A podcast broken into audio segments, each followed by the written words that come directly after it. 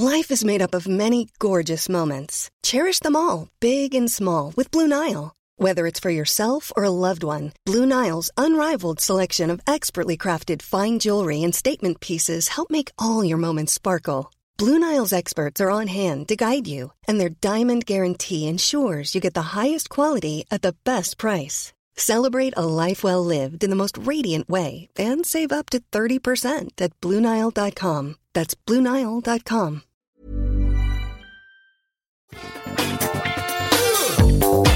Thank you.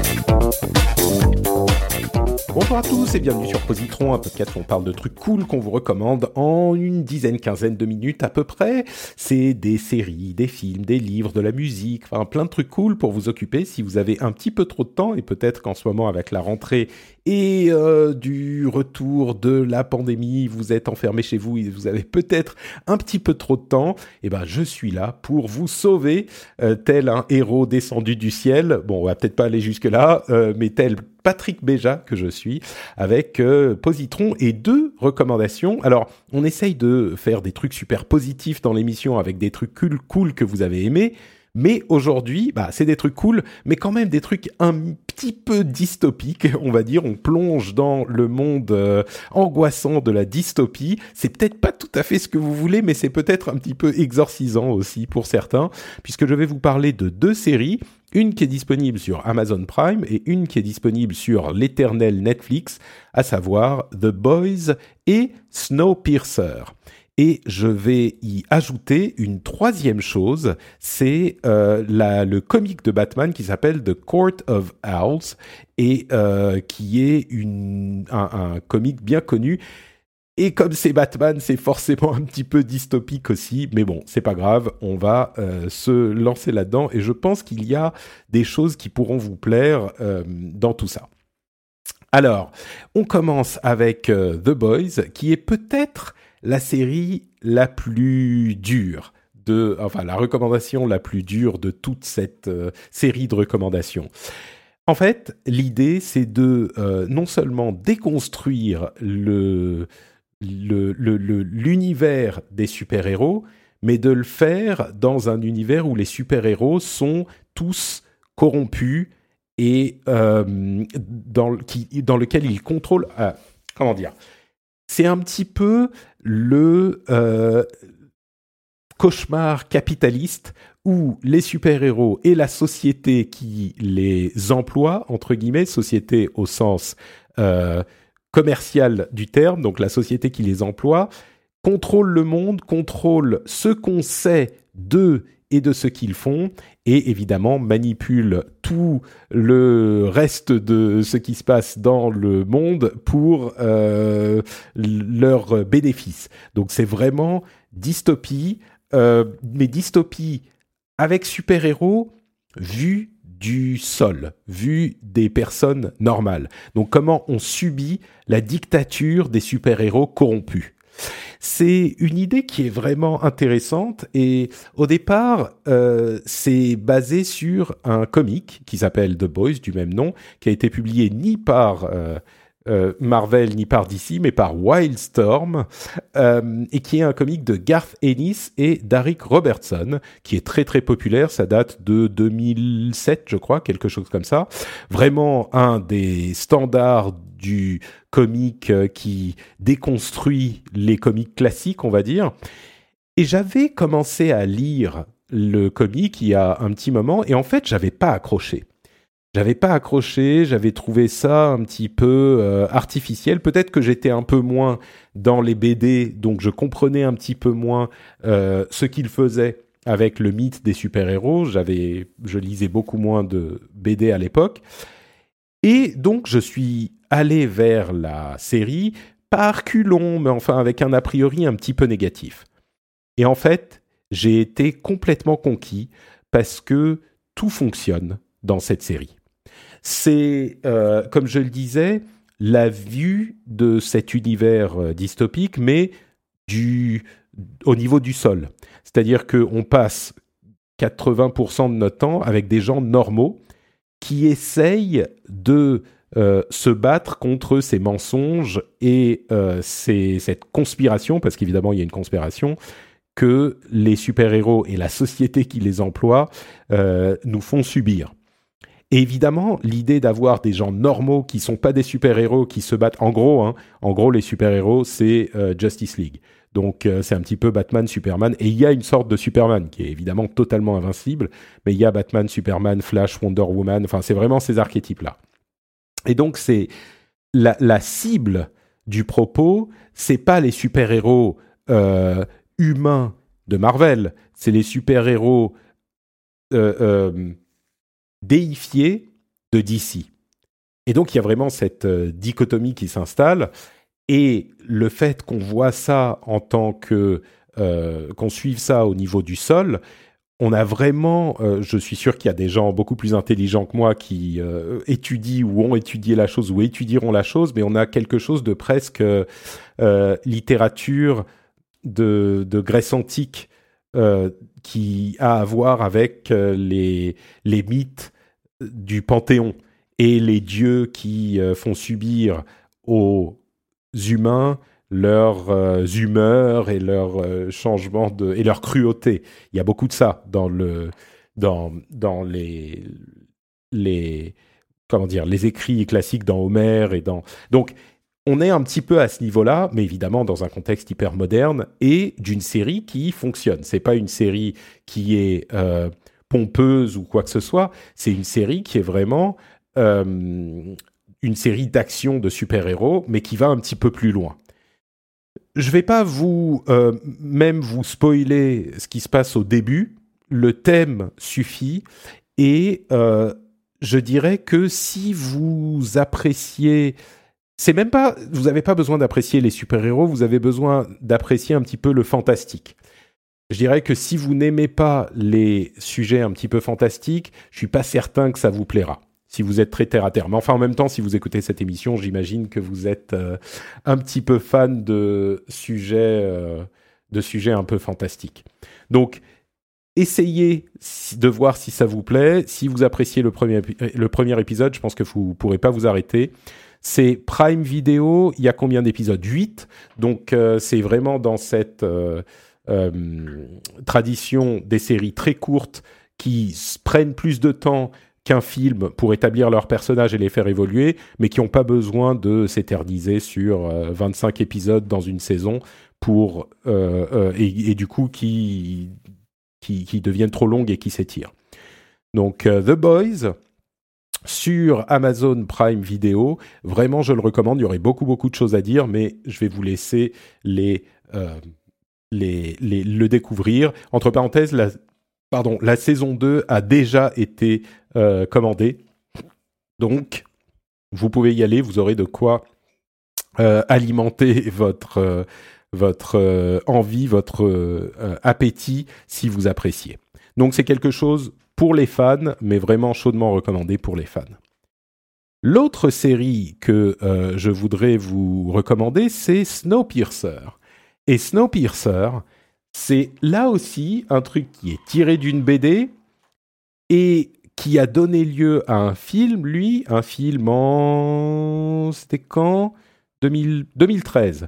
Un film avec Chris Evans, Captain America, on est vraiment autour de tout ça, euh, et qui a été ensuite, là, cette année, adapté par Netflix pour la télévision. Et donc, on, euh, moi, j'ai pas lu la BD. C'est une BD française d'ailleurs, entre parenthèses. Euh, c'est une BD française qui s'appelle Le Transpersonnage et qui date un petit peu, qui date du début des années 80. Il y a eu des suites à la fin des années 90 et jusqu'en 2015. Donc il y a eu le premier volume en 82, deuxième et troisième volume 99 et 2000 et dernier volume en 2015. Et moi, j'ai pas lu la BD et j'ai pas lu le film. Et j'ai pas vu le film, pardon. Le film, euh, j'en entendais pas que du bien et ça m'avait pas l'air euh, incroyable. C'est un film réalisé par un euh, réalisateur coréen et j'en ai vraiment pas beaucoup entendu de bien. Ce qu'on entendait, c'était que le film était trop court pour rendre justice à l'histoire de la BD. Et donc, j'y suis allé pour la la série. Là encore, pas à reculons, mais avec un petit a priori. Et à vrai dire, j'aurais pas regardé la série si on m'avait pas dit qu'elle était bien. J'ai entendu euh, de plusieurs personnes différentes. En fait, euh, la série, elle est pas mal du tout. Euh, c'est surprenant, mais elle est bien. Et donc, je me suis lancé et effectivement, elle est pas mal du tout. Alors là encore, c'est pas un truc complètement incroyable. Je dirais qu'au niveau qualité brute, The Boys est meilleur que Snowpiercer, mais Snowpiercer, c'est un petit euh, euh, un petit moment sympa, euh, original, et le plus étonnant en fait, c'est que la prémisse fonctionne.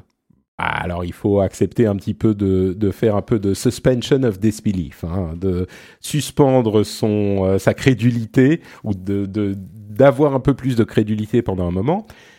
Mais le, principe de base de Snowpiercer, c'est également un univers hyper dystopique où la Terre a été euh, détruite par le réchauffement puis refroidissement climatique artificiel qui a merdé et qui a gelé toute la Terre.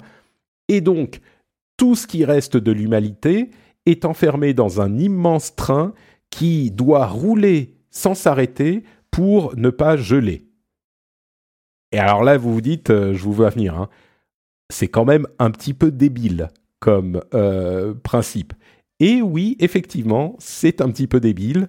Et le, le, la continuation de cette idée est effectivement un peu caricaturale. Alors, c'est dystopique, c'est hyper euh, lutte des classes, mais c'est pas très subtil. Hein. C'est vraiment, euh, il y a les euh, première, deuxième, troisième classes, et puis même les gens qui n'avaient pas de ticket pour le, le, train et qui sont donc carrément à la queue du train et que qui ont à peine à manger, qui sont genre des, des parias. Et autant il y a ces grands principes qui sont un peu caricaturaux, autant on introduit ensuite dans la narration euh, des éléments qui sont assez subtils. Et je dirais pas que ça a des que ça va faire des choses que vous n'attendez pas du tout, j'irai pas jusque là, mais je pense quand même qu'il y a une euh, un niveau de subtilité que qu'on n'attribuerait pas à une série qui est en fait une, série série B quoi. Euh, l'une des grandes forces de la série, c'est Jennifer Connelly, qui a l'un des rôles principaux et qui est euh, évidemment une actrice de très grande qualité. Les autres acteurs sont assez bons. Il y en a qui sont plus ou moins bons, on va dire, mais assez bons. Et euh, dans l'ensemble, l'écriture est correcte. Et cette allégorie de lutte des classes et cette idée de combat science-fictionnesque dans un train fonctionne plus ou moins. Si on accepte un petit peu que, euh, oui, bon, dans un train, il y a forcément des trucs euh, un petit peu débiles quand on doit se battre euh, entre des différents groupes de plusieurs centaines de personnes, ça fait un petit peu bizarre que ça puisse fonctionner dans ce qui est en fait quasiment qu'une dimension, la dimension, la ligne du train.